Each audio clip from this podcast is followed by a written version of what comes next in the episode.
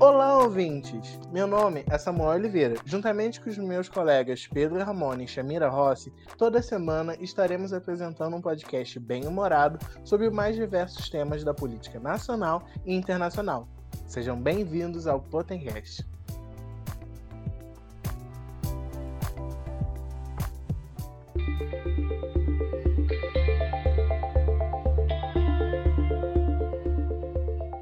Bem-vindos a mais uma edição do Potencast Boletim.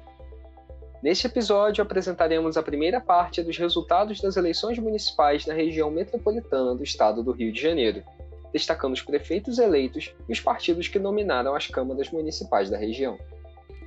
Em Belfor Roxo, o prefeito Vaguinho, do MDB, foi reeleito no primeiro turno com incríveis 80,4% dos votos, contra pouco mais de 12% do segundo colocado, Cristiano Santos, do PL. Na Câmara, destaque para o MDB, partido do prefeito que conseguiu 8 das 25 cadeiras. Na cidade do Duque de Caxias, Washington Reis, do MDB, foi reeleito no primeiro turno com 52,55% dos votos, superando o segundo colocado Marcelo Dino, do PSL, por mais de 30 pontos percentuais. O MDB também elegeu vereadores, se tornando a maior bancada da Câmara. Em Guapimirim, Marina, do PMB, obteve 48,71% dos votos e foi eleita prefeita do município de pouco mais de 60 mil habitantes. Na Câmara, PMB e PL foram os únicos partidos com mais de um representante eleito. Apesar do nome, Marcela Delaroli de Maricá, do Partido Liberal, conseguiu 39,3% dos votos e foi eleito prefeito em Itaboraí. O partido do prefeito foi um dos quatro que conseguiu duas cadeiras na Câmara, juntamente com Patriota, PP e PSD. Em Itaguaí, o ex-presidente da Câmara Municipal, Dr. Rubão, do Podemos, foi eleito com apenas 17,72% dos votos. O partido do prefeito não elegeu nenhum vereador na cidade. E apenas PL e PRTB conseguiram mais de um representante. Japeri elegeu a doutora Fernanda Ontiveiros como prefeita pelos próximos quatro anos. A candidata do PDT obteve 38,52% dos votos na cidade. Na Câmara Municipal, Avante, PSC, PT e o partido da prefeita PDT obtiveram duas cadeiras cada. Em eleição acirrada, com três candidatos chegando a mais de 20% dos votos, Renato Cosulino, do PP, foi eleito prefeito de Magé com 22,1% dos votos. As maiores bancadas da Câmara ficaram com PL, PP, PSC e Cidadania, todos com duas cadeiras. Fabiano Horta, do PT, esse sim de Maricá, foi reeleito com incríveis 88% dos votos e dará continuidade ao governo petista da cidade, iniciado na gestão de seu antecessor, Quaquá. Na Câmara, o PT também teve a maior bancada, com quatro vereadores eleitos. Jorge Miranda, do PL, foi reeleito prefeito do município de Mesquita, com 78,63% dos votos, e irá para mais quatro anos de governo. O PL ainda conseguiu a maior bancada da Câmara Municipal, elegendo três dos 12 vereadores. Os dados apresentados nesse boletim foram retirados diretamente do site do TSE para garantir a confiabilidade das informações. Para saber mais, acesse potenteaconsultoria.com.br e consulte o painel das eleições municipais do Estado do Rio de Janeiro.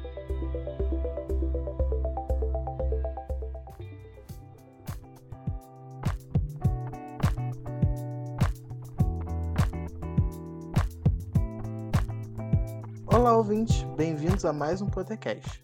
Hoje, junto com meus colegas Shamira Rossi. Olá, pessoal! E Pedro Ramone. Oi, gente. Bom, historicamente em nosso país, a renovação política ocorre de maneira muito gradual. Porém, na eleição de 2018, houve uma renovação de 47% da Câmara Federal. Mesmo assim, uma candidatura de estreia de um candidato jovem ainda enfrenta muitos desafios.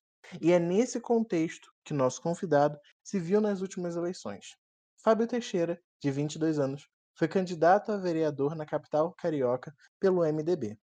Cursando o sétimo período de Ciência Política na Unirio, teve sua estreia nas urnas no pleito de 2020. Fábio, muito obrigado por conversar conosco. Olá, pessoal. Olá, ouvintes. Muito obrigado pelo convite. Vamos exaltar o nosso curso e debater política, que é o que a gente precisa ultimamente. Claro, com certeza. E começando aqui é, nossa conversa, é, como foi essa decisão de se candidatar nesse ano de 2020? E de onde veio essa vontade? Samuel, tudo começou na Convenção da Juventude Nacional em Brasília, em 2019. Quando eu fui com a juventude do Rio de Janeiro para lá, convite do presidente Henri, que é formado em ciência política, Unirio, meu veterano, é, chegando lá, o presidente nacional, Baleia Rossi, da legenda, disse que todas as capitais teriam candidaturas da juventude. Ele prometeu que 1% do fundo eleitoral do MDB seria destinado ao grupo jovem, ao nosso núcleo. E ali a gente saiu internamente buscando um nome para representar a nossa legenda dentro do Rio de Janeiro. Né? E assim que fechou o, o período de filiação, em abril de 2020, o, o nosso grupo colocou meu nome, na, meu nome na mesa. Eu fiquei muito feliz e, junto à executiva carioca do MDB, nós chegamos à nossa candidatura, que eu aceitei prontidão e fiquei muito feliz pelo, pela confiança dos meus colegas. Sim, muito legal. E você é, disse que foi uma decisão coletiva, né, com o grupo jovem do partido. E quais são esses trâmites para se candidatar? Você comentou da questão do, do fundo partidário. Como são os trâmites? Como se organiza assim essa uma candidatura? Para ser candidato a um cargo público, você tem que ser filiado a um partido pelo menos seis meses antes. Eu já estou no MDB desde 2018, é, então isso foi, foi bem tranquilo. E o partido bate martelo na definição de candidatura na convenção. Né? A convenção partidária realizada é ali que define quem são os candidatos à majoritária e os proporcionais. E, então, no meu caso, que eu faço parte de um núcleo, né? o MDB tem um núcleo mulher, núcleo ambiental, núcleo trabalhista, todo mundo apresentou candidato, né? É, vários filiados também se apresentaram para a executiva, e a nossa nominata não tinha nenhum candidato à reeleição, né? Sempre, é, nesse ano, a gente só teve candidatos novos, né, novos quadros, ah, pela oxigenação do MDB, e foi assim que se desenvolveu uma candidatura. A gente conversando com a executiva carioca e na convenção confirmando nosso nome. E você falou agora da filiação, que você é filiado no MDB desde 2018. Como que foi no contexto que você está de faculdade, dentro do seu nicho universitário, é, essa filiação? A gente sabe que tem muitas pessoas que são filiadas a partidos dentro da, da faculdade. Como que você vê esse movimento no curso de ciência política? A partir do momento que a política é partidária, né, as eleições, né, tem que estar uma filiação, eu acho natural termos colegas filiados a diversos partidos e, como pilar da democracia, uma aceitação forte né, da diferenciação. Uns colegas filiados a um partido de esquerda, outros buscando algo mais à direita. A gente viu no nosso curso, por exemplo, no ano de 2020, vários colegas indo para um partido liberal, e eu sempre busquei o ponto de equilíbrio, que foi onde eu encontrei o MDB. Então, eu, dentro do meu fui bem aceito, não foi uma surpresa para ninguém, e desde que eu entrei, foi de forma bem natural. Então, estou caminhando um partido, uma construção junto com a juventude há mais de dois anos, e foi uma honra levar nossa bandeira, levar nosso núcleo para as ruas, levar nossas propostas aos eleitores e caminhar dentro desse Rio de Janeiro durante um período tão complicado, que foi as eleições de 2020. Fábio, quais são os desafios, assim, dentro e fora do contexto partidário, de uma candidatura jovem? Dentro do partido eu não encontrei tanto desafio, né? Porque eu tive um suporte muito forte dentro do meu grupo e a própria executiva, né, teve, teve essa confiança na gente. Mas na rua realmente foi muito complicado, né? O questionamento do porquê tão jovem querer se candidatar a uma vida pública, é, o pessoal estranhando, né? Não querendo dar aquele voto de confiança para uma novidade. O eleitor buscou em 2020 um rosto mais conhecido, né? ainda mais nesses locais que a gente caminhou durante a campanha. Eles deram outro voto de confiança, as figuras que havia uma rejeição. Então, fora do partido, eu encontrei uma resistência maior por conta da minha, da minha idade. Os 22 anos, então, tão jovem, a gente não conseguiu fazer o espelho político que a gente queria, que o jovem não é representado hoje na Câmara. A gente não tem uma, um vereador para ser nossa, nossa frente, a gente não tem um vereador para ser o nosso espelho político e nos representar. Foi nessa ideia de candidatura que a gente tentou caminhar, mas fora do partido a gente teve esse desafio bem forte. Foi uma resistência com o eleitor que foi a nossa maior, maior dificuldade. E nessa campanha, você fez uma campanha muito caracterizada, quem acompanhava suas redes sociais, pelo corpo a corpo. Como que foi lidar com essa questão da pandemia da Covid e como você acha que isso impactou o ambiente da campanha? Impactou da forma que as, as abstenções foi muito forte, foi bem acima da média. A gente teve uma queda no coeficiente eleitoral e durante a campanha a gente quis ir para o corpo a corpo, a gente quis estar em contato com o eleitor, a gente saiu da nossa bolha, a gente não quis fazer uma campanha baseada em internet mídia, a gente quis poder estar conhecendo melhor o Rio de Janeiro, entender as demandas da cidade e a gente se preocupou ali em nos cuidar, em cuidar do nosso eleitor, que era usando máscara, distanciamento social, nesses nossos encontros que a gente fazia, principalmente Sepetiba, na, na Pavuna, em Pilares, locais que a gente teve uma, uma boa caminhada. E foi complicado, a gente viu que a adesão do distanciamento social era algo que não existia em certos pontos da cidade e me preocupava quando eu encontrava algum ou sabia de algum conhecido durante a campanha que ficava com a Covid-19, estava diagnosticado e diversos candidatos, pessoas da, de outras campanhas. Isso me preocupou bastante. E eu acho que até que lidamos bem, porque na nossa equipe de campanha ninguém teve, ninguém teve a, contato com o vírus. Acho que eu consegui lidar bem com isso mesmo fazendo uma campanha de corpo a corpo.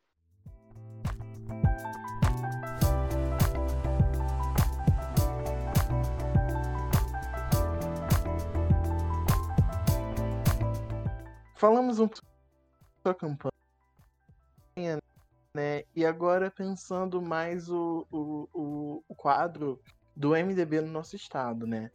O seu partido tem hoje o, o prefeito com maior taxa de aprovação da região metropolitana, o prefeito Vaguinho. A que você atribui esse sucesso e o reconhecimento da população? Esse sucesso cabe pela, pelo mandato de realização e de entrega. É, o Vaguinho tem uma grande parceira, que é a esposa dele, Daniela do Vaguinho, que é deputado federal, conseguindo diversos recursos para a cidade e fizeram um mandato de muito trabalho. É inegável que a força do MDB para 2022 vem da Baixada Fluminense. Na cidade ao lado, o Washington Reis foi eleito no primeiro turno também, em Caxias. Então, pensando no cenário para as próximas eleições, é, essa região tem que ser vista com uma outra ótica internamente dentro do nosso partido. Eu acho que de forma natural nossa força vai vir dali. Né? É, o Vaguinho conseguiu eleger diversos vereadores e colocou no mesmo palanque partidos que normalmente não, não sentam juntos. Né?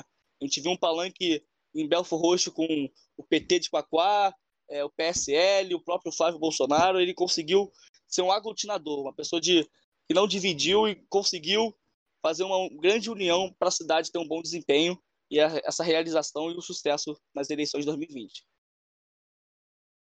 É, mesmo tendo esse case de sucesso que é o Vaguinho, o MDB foi de maior partido do estado, com 20 prefeituras em 2016, para seis prefeituras nesse pleito. Como você analisa essa queda do MDB no estado? É hora da gente olhar para dentro e pensar numa oxigenação, né? Acho que o caminho para isso é buscar novos quadros e incentivar novos políticos e tentar pensar numa composição a, nesses municípios, principalmente de interior. Né? A gente viu que na Baixada Fluminense a gente não teve vitória de, de candidatos nossos, mas a gente participou de coligação no Nova Iguaçu e em São João de Meriti. Então acho que estar tá ali perto, de sentar na mesa e tudo mais, faz parte desse período de recuar na exposição para a gente estar aglutinando força e oxigenar o partido com novos quadros para estar tá buscando de novo esses grandes números que já tivemos. E foi há pouco tempo atrás, né?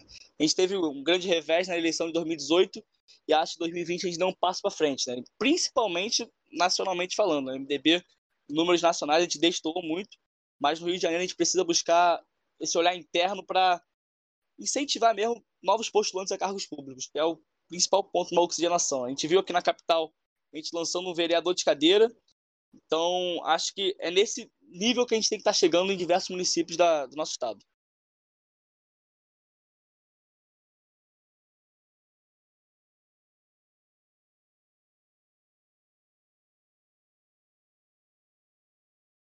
É, eu acho que pensando em 2020 e 2022, a gente vai ter que começar a botar novos quadros para frente. Em 2018, a nossa queda foi realmente brusca, mas pensando em 22, com nosso presidente, que tem sido um baita deputado e está vindo aí a presidência da Câmara, possivelmente tendo um grande desafio. Acho que é hora a gente tá mostrando para a mídia, para o eleitor, novos quadros que precisam se tornar líderes, porque não tem como a gente forçar aqueles quadros de rejeição, aquele, aqueles nomes que o eleitor já conhece. Acho que o caminho do MDB hoje é manter aquele contato com, com a população que a gente teve, chegar em lugares que pô, o MDB sempre esteve presente, mas levando novos nomes e tendo em vista internamente, porque não adianta ficar com bravatas e tudo mais e internamente não dar chance a novos candidatos. Acho que candidatura tem que ser algo normal entre os filiados e o MDB está apoiando diversos números assim e nossos núcleos. Nossos núcleos têm grandes nomes e precisam desse incentivo interno. Isso. E mesmo com essa queda, hoje é, o que a gente vê é o, o candidato do MDB à presidência da, da Câmara com grandes chances e todo mundo prestando atenção no MDB, na, na presidência do Senado, que é o partido com mais né, história e cultura política no, na presidência do Senado e com grandes chances de ganhar. E o que isso nos diz sobre a cultura política do MDB, sobre essa re relevância política do MDB? O MDB sempre esteve ali, né? Sempre soube dialogar. Se for necessário, a gente também sabe fazer oposição, que é o caso da candidatura de Baleia Rossi à Câmara dos Deputados. Acho que tem que ser um grande apelo essa vitória, porque o adversário é da base do Centrão, é um aliado do presidente Jair Bolsonaro, então acho que o Baleia Rossi é o ponto de equilíbrio para uma Câmara independente e uma Câmara livre. No caso do Senado, nós temos o líder do Congresso e o líder do governo do MDB. E mesmo assim, a gente vai apresentar um candidato que não é de apoio do Palácio do Planalto. Né? A Simone Tebet está vindo aí contra o Rodrigo Pacheco do DEM, e acho que ela, que é uma grande senadora, pode também bater de frente seria muito bom para o partido. O que eu havia dito antes sobre oxigenação está trazendo dois novos líderes assim de de grande apelo nacional, que não, é, não são tão ditos assim há pouco tempo. E seria importante nesse estar levando para o grande público e para a mídia esses dois grandes quadros que têm chance de vitória e seria muito bom para o Brasil. Essas duas campanhas aí que eu faço frente, eu compartilho nas minhas redes sociais, eu pressiono os deputados federais do Rio de Janeiro, principalmente que eu votei, para estar tá apoiando nossos candidatos do MDB no Congresso Nacional nessa eleição em fevereiro. Seguindo um pouco nessa linha, a gente vê o tanto que o DEM cresceu recentemente. E isso também se dá pela presença forte tanto do Rodrigo Maia como presidente da Câmara, quanto do Davi Alcolumbre como presidente do Senado. Ambos são parlamentares é, mais jovens. Você acha que o MDB emplacando Baleia Rossi na Câmara e a Simone Tebet no Senado seguiria pelo mesmo caminho do DEM de uma consolidação um pouco maior depois do baque das eleições de 2018? É, eu acho que comparar com esse DEM é um pouco complicado, porque a vitória de Alcolumbre e Maia foram bem diferentes, mesmo tendo sido na mesma época ali. Porque o Alcolumbre ele entra numa rejeição do outro candidato do Senado na, naquele ano, e o Maia numa composição muito forte, ele vence até no primeiro turno. É, eu acho que para o Baleia é uma imagem muito forte nosso presidente nacional, e pensando em Simone, ela para mim é um nome natural para 2022 numa candidatura majoritária à presidência da República. Eu sou um cara muito entusiasta disso, eu sempre penso a, a, as próximas eleições. Eu quero ver o MDB sempre lançando quadro, como disse, de, como a palavra-chave para o próximo sucesso do MDB é oxigenação. E acho que vai ser uma grande vitrine de trabalho para a gente estar tá criando esse novo, essa nova candidatura que vai ser a Simone. Que eu acho que é uma baita senadora e tem tudo aí para estar tá levando a casa também e seria uma dobradinha excelente para o nosso partido. Voltando então para falar da sua campanha, você é um tijucano orgulhoso, a gente vê a placa sempre da Rua São Francisco Xavier junto com você. Mas a sua campanha foi muito focada na, no subúrbio e na Zona Oeste, é, Santa Cruz, Sepetiba. Por que, que você utilizou essa estratégia? Ah, eu quis, principalmente com a minha equipe, sair da minha bolha e poder debater melhor o Rio de Janeiro. É, e como a minha função pública seria estar tá cuidando da, das pessoas, estar tá sendo representativo com os jovens, eu queria chegar em quem mais precisa. Né? Nosso, nossa pré-campanha, naquele período ali que a gente estava como pré-candidato a vereador, caminhou em lugares que eu nunca imaginei chegar, nem sabiam que existiam, e portas se abriam de forma natural e me surpreendiam. Hoje eu posso debater o Rio de Janeiro muito melhor do que há seis meses atrás.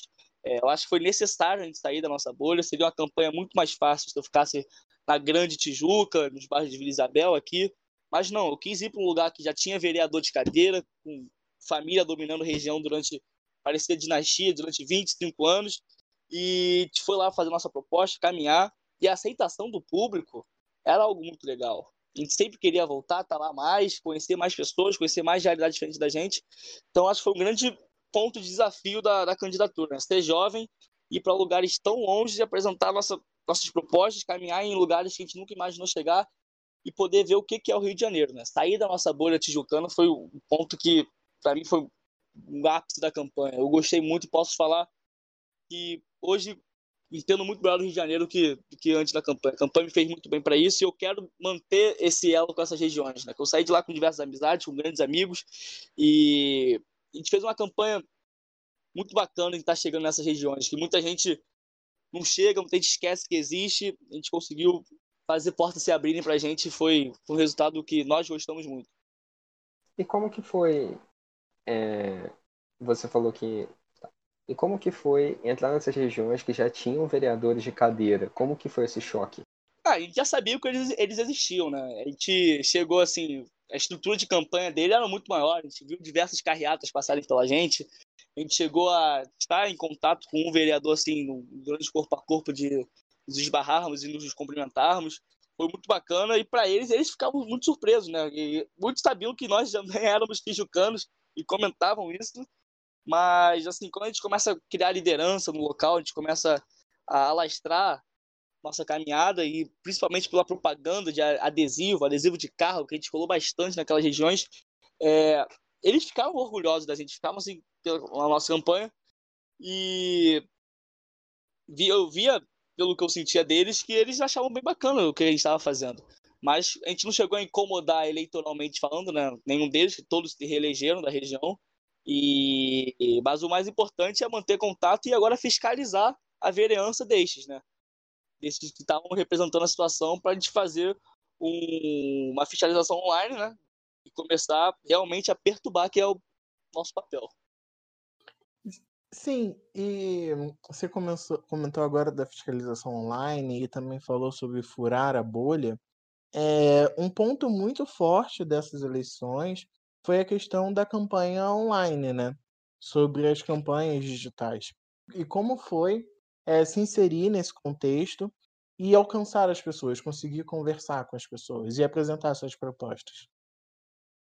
A minha rede social ela nunca foi muito forte, né? Porque ainda mais que eu comecei a pensar em candidatura muito em cima, não dava tempo de de estar tá ali forçando, forçando, mas a gente teve um engajamento dentro que a gente podia alcançar muito bom, muito positivo. Mas para alcançar esse pessoal fora da bolha, a primeira coisa que a gente teve que fazer foi ir para o Facebook, algo que pessoalmente eu não tinha. E que nas, nos locais, principalmente de Zona Oeste, o Instagram não é tão utilizado assim, né? Lá é o status do WhatsApp e o Facebook.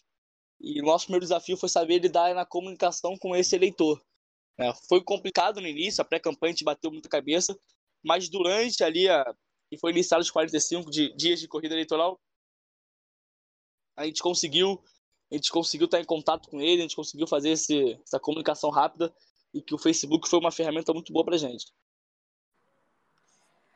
Você agora está indo para o sétimo período do curso de Ciência Política e nós gostaríamos de saber como você usou o que você teve na faculdade, o que você aprendeu na faculdade em campanha. E o que você pode levar do conhecimento acadêmico para a prática?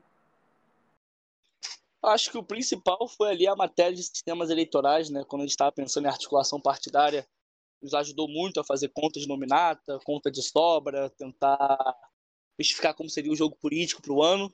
E acho que a sociologia, quando a gente pensa em teoria das elites, quando a gente pensa em ocupação territorial, acho que foram as duas matérias ali que, que eu me vi muito vivendo, né? Foram essas duas matérias, acho que são duas matérias eu vou ter de novo que olhar com outras óticas para estar tá querendo utilizar no meu dia a dia dentro da política, dentro partidariamente. E acho que o nosso curso é muito rico nisso academicamente, a gente podia estar tá avançando em mais pontos de relação com o poder, relação com a eleição, marketing político. Mas dá para usar sim, dá para dá para aprender bastante e botar na, na, na prática e quando a gente chega com o status de cientista político, realmente o olhar é outro, as pessoas nos enxergam de outra forma. Quando a gente começa a falar é perceptível o, o quanto a nossa academia nos ajuda para estar tá nesse nicho que é, que é a política, principalmente aqui no Rio de Janeiro.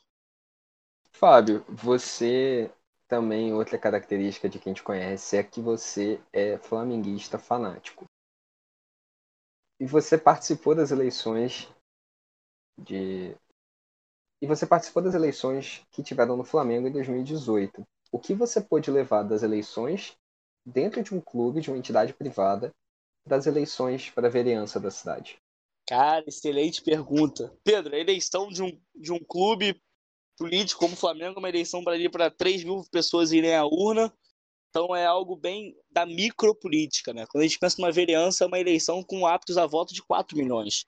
É aquela macropolítica muito diferente. Então, aquela relação de um para um que na política da Gávea eu via muito, a gente não dá para desempenhar numa política partidária de Rio de Janeiro, né? Acho que a maior diferença que eu enxerguei é micro para macro das ambas políticas. Mas ali, aquela campanha que eu, que eu trabalhei na Gávea foi de super importância para minha pra minha carreira dentro da política, foi um aprendizado muito forte e, e realmente o Flamengo sempre foi algo que eu desempenhei uma função de forte torcedor, né? E na campanha não, não utilizamos a imagem do clube, o nome do clube, né? As cores do clube, porque eu sou sócio da, da agremiação esportiva, sou sócio do Clube de Regatas do Flamengo, e estatutariamente eu não posso estar tá utilizando nada do clube na minha campanha política. Então, eu evitei tudo isso, associação de imagem, mas realmente, esse período de campanha de 2018 foi um de grande aprendizado para mim. Fábio, muito obrigado por, mais uma vez por essa conversa. Foi uma ótima entrevista. Ficamos muito felizes por você ter aceitado o nosso convite Gostaria de dar um recado para nossos ouvintes e, por favor, compartilhe conosco suas redes sociais. Muito obrigado pelo convite, gostei muito dessa conversa.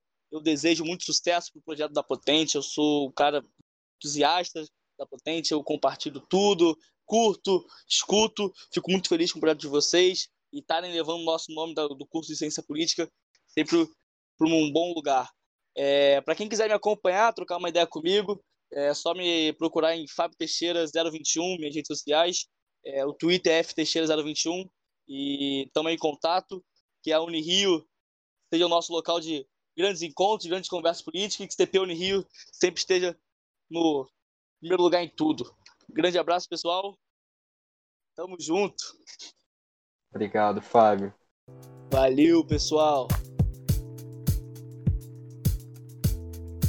E esse foi mais um episódio do nosso Potencast. Nos siga nas redes sociais e acompanhe nossos conteúdos por lá também.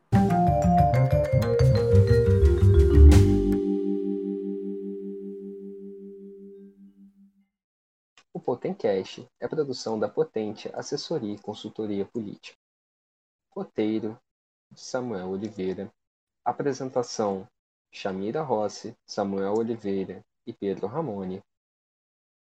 Convidado Fábio Teixeira. Edição Samuel Oliveira e Ana Carolina Santiago.